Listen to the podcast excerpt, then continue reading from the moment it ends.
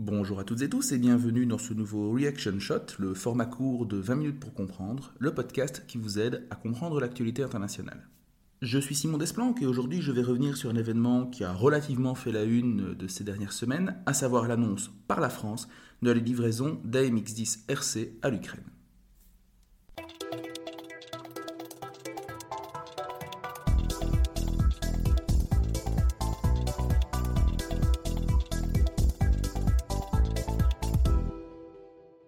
Alors, pour cette intervention, qui ne sera pas très longue, je vais procéder en plusieurs temps. tout d'abord, je vais commencer par revenir sur le débat sémantique. Est-ce que la MX10RC est vraiment un char? Parce qu'on verra, il y a plusieurs définitions, il y a plusieurs points de vue sur la question, et on va donc essayer de démêler tout ça sans tomber dans des considérations trop techniques. Ensuite, on va revenir sur la capacité même de la MX10RC, rapidement aussi, qu'est-ce qu'il pourrait faire et dans quelles circonstances il pourrait le faire? Parce que, à nouveau, on n'est euh, pas dans un jeu vidéo. Un char ne peut pas tout faire tout le temps, il est prévu pour un certain type d'usage. Ensuite, on va revenir sur les considérations plus politiques qu'il y a derrière cette annonce, parce que clairement, on assiste, pas à un tournant décisif, mais il y a quand même une inflexion très intéressante à mettre en perspective en ce qui concerne les livraisons d'armes. Et on va revenir un petit peu sur les implications politiques et géopolitiques que ça peut avoir et sur le pourquoi de, ce, de cette évolution euh, graduelle. Évolution graduelle qui dit beaucoup aussi de la, disons, des rapports qu'il y entre opinion publique, médias et sphère politico-diplomatique. Alors dans un premier temps, revenons sur le débat euh, sémantique théorique qui a agité euh, le Twitter militaire. C'est quoi un char? Est-ce qu'on peut vraiment dire qu'Emmanuel Macron, puisque c'est lui qui a fait l'annonce de cette livraison, euh, a promis effectivement des chars à l'Ukraine? Alors c'est intéressant parce que si je vous dis chars, chères auditrices, chers auditeurs, vous allez sans doute penser à un véhicule avec des chenilles et une tourelle. Force est de constater que la MX-10 RC, ce n'est pas ça. Alors, RC ne veut pas dire reconnaissance comme on peut parfois le lire, mais veut bien dire roue-canon. Et en l'occurrence, c'est un canon de 105 mm. Dit autrement, c'est un gros canon. Et c'est d'ailleurs une prouesse en soi d'avoir réussi à monter ce gros canon sur un véhicule non pas à chenilles, mais à roues. Parce qu'en général, une structure à roues et, euh, supporte moins de, poids, enfin de masse, on devrait dire, qu'une structure à chenilles.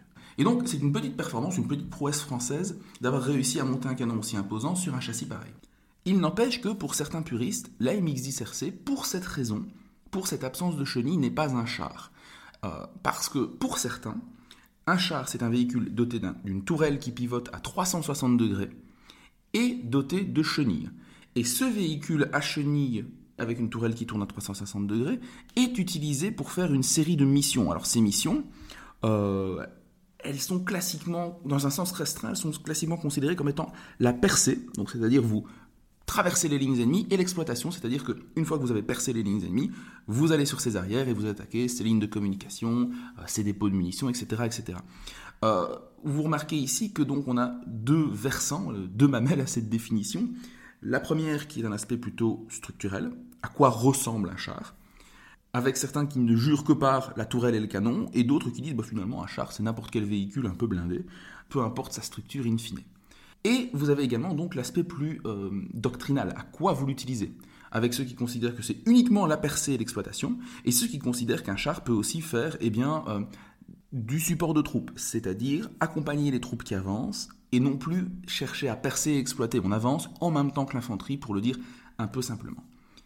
Et donc, la MX-10RC, par contre, si sur la structure ça pose question, au niveau doctrinal, c'est bel et bien un char. Il est bien conçu initialement pour la percée et l'exploitation, puisque c'est un véhicule qui peut aller alors de tête à plus de 75 km/h, ce qui est énorme. Hein. donc à ce niveau-là, c'est vraiment, c'est vraiment imposant. Mais il n'empêche, c'est un char relativement léger.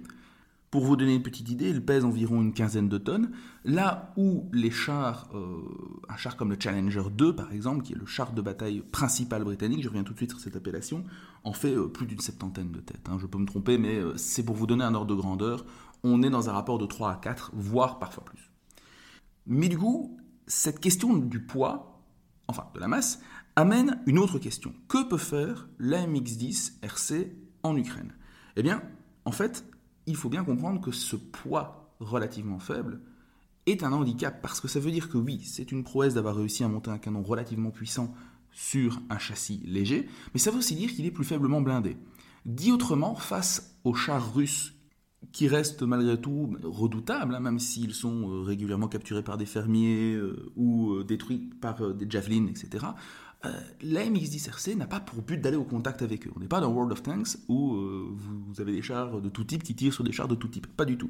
C'est pas ça. La, guerre, c'est pas ça. La guerre, c'est pas un jeu vidéo, et donc ce n'est pas sa mission. Il n'a pas été conçu pour ça.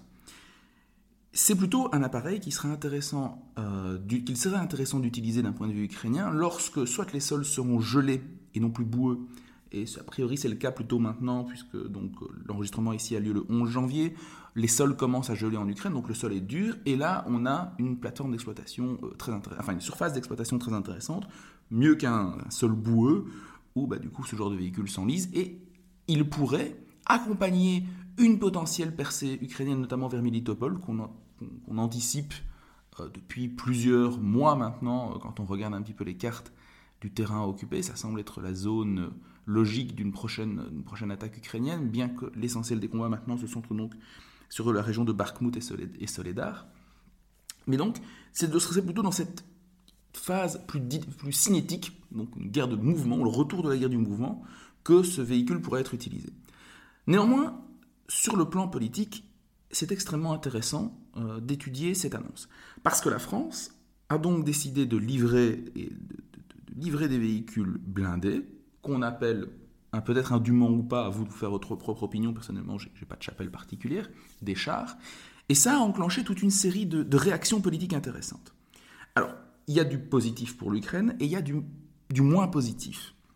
Je vais commencer par le positif c'est que de plus en plus, et je parle ici de l'Europe de l'Ouest, la question de la livraison de matériel lourd, et surtout de chars lourds, est de moins en moins tabou. Pourquoi est-ce que je dis Europe de l'Ouest? Parce qu'en réalité, on a tendance à un peu perdre de vue que les livraisons de chars, et ce coup-ci de, vrais chars même pour les puristes, bah, ça a déjà été fait par les pays d'Europe de l'Est, notamment euh, la République tchèque, la Slovaquie, etc., qui ont livré des T-72 au début du conflit, qui sont des chars équivalents à ceux qu'utilise l'armée ukrainienne.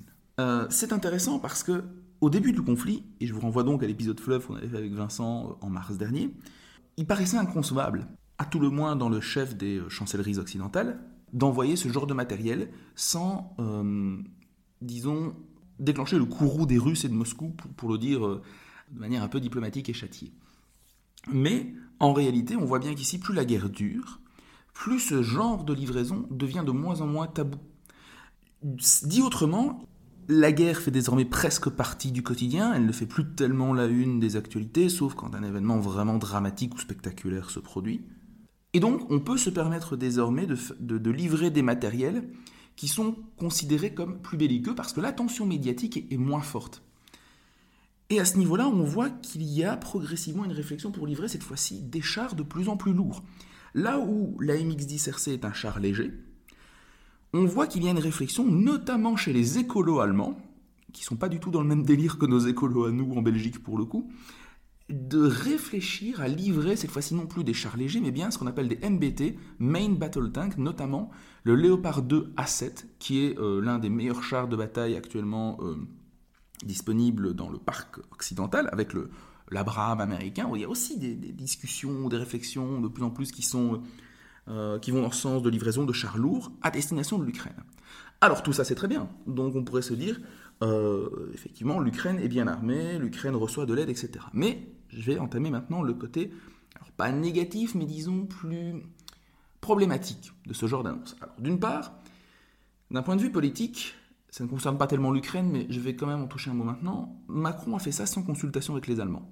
On voit bien que l'entente Macron-Scholz elle est pas terrible du tout. L'axe franco-allemand est virtuellement aux abonnés absents de ce, conflit en Ukraine. Ça, c'est un, élément intéressant à observer et un peu triste quand on sait à quel point, euh, je parle ici en tant qu'européiste euh, convaincu, quand on sait à quel point l'axe franco-allemand a joué un rôle important dans l'intégration européenne. Mais bon, pas de surprise, j'ai envie de dire, c'est vrai que depuis le début de la guerre, il y a très peu de concertation entre, entre Paris et Berlin de manière générale. Mais donc, du point de vue ukrainien, pourquoi ça pose problème?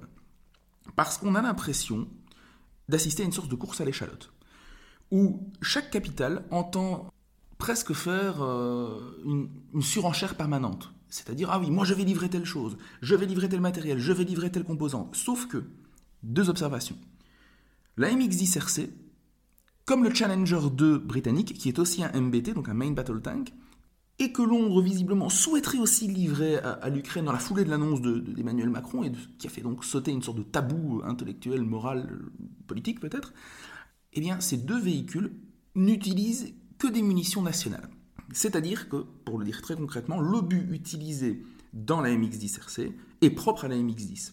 L'obus utilisé dans le Challenger est propre au Challenger 2. Et ça pose un problème évident en termes interopérabilité. On en avait parlé dans l'émission sur le, les, F-16, les F-16 belges. La question de l'interopérabilité, c'est cette idée que l'on peut, entre alliés, travailler avec un matériel similaire, avec des procédures similaires, des, euh, un même modus operandi quelque part quand on mène une action militaire. Eh bien ici, euh, c'est plus problématique.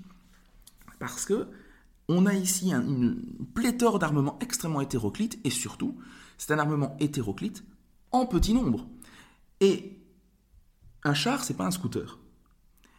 Quand vous donnez un char, il faut une formation. Il n'y a pas que le. Et en plus, il n'y a pas que les gens qui sont dans le char, il n'y a pas que l'équipage. Il y a également toute la maintenance au sol qui doit être assurée. Ça veut dire que vous allez devoir former un personnel sur des chars allemands, des chars britanniques, des véhicules français, euh, peut-être même euh, des véhicules américains. À ce niveau-là, ça va devenir un véritable casse-tête sur le plan logistique, parce que les Ukrainiens vont devoir jongler avec une pléthore de matériel différent. En ce compris, du coup, des calibres différents, ce qui n'est vraiment pas simple, sachant qu'ils doivent déjà jongler entre les calibres hérités de l'ère soviétique, puisque leur matériel est originellement d'inspiration russe et donc soviétique, et des calibres désormais autant. c'est déjà compliqué, mais cette euh, multiplication au style Louis la Brocante est vraiment encore plus difficile à gérer. Enfin, j'aimerais terminer du coup sur une dimension plus euh, presque sociologique dans le sens étude des imaginaires. Dans un premier temps, on a d'abord, je l'ai mentionné, mais il faut le répéter, une sorte d'omission d'Europe de l'Est euh, dans les médias occidentaux. Je m'explique. Vous avez sûrement vu plusieurs articles qui disent oui, une rupture, une première dans la guerre en Ukraine, la livraison de chars. Ben non, comme je le disais, l'Europe de l'Est l'a déjà fait. C'est juste que ce sont des chars équivalents à ceux des Ukrainiens, et puis ben, l'Europe de l'Est c'est loin, hein, donc c'est pas l'Europe, hein, quelque part dans le, monde médiatique euh, belge francophone, euh, ou, même d'Europe occidentale en général, on a encore du mal à intégrer cette dimension-là. Ensuite, à nouveau, on a ce syndrome de l'arme miracle. Les médias français, surtout, alors je ne veux pas dire qu'ils sont chauvins, mais il y a un peu de ça. Mais même les médias d'autres pays ont recyclé ce récit de l'arme qui va tout changer. Comme je le disais quand j'évoquais les conditions d'emploi de la MX-10RC et ses capacités sur le terrain, ça n'est pas du tout le cas. Et un matériel ne vaut que parce qu'il est intégré dans une doctrine cohérente et dans une stratégie intelligente. Et les Ukrainiens ont montré qu'ils sont capables de, mener des attaques réfléchies, intelligentes, de monter une stratégie cohérente. Il n'empêche qu'ils bah, vont devoir poursuivre leur effort, qu'ils ont certes une aide en plus, mais que cette aide matérielle en plus, qu'ils ne peuvent de toute façon pas utiliser, étant donné le type de combat auquel ils se livrent désormais euh, du côté de Bakhmut et ailleurs, eh bien, euh, ça ne changera pas du jour au lendemain la situation sur le terrain. Au mieux, certains observateurs comme Johan Michel parlent d'un déblocage à l'horizon du printemps. Voilà, donc c'est tout pour ce euh, rapide tour d'horizon slash état des lieux donc de cette annonce faite par Emmanuel Macron euh, il y a quelques semaines. J'espère que vous avez apprécié ce contenu et on se retrouve très bientôt pour un épisode plus régulier. Au revoir.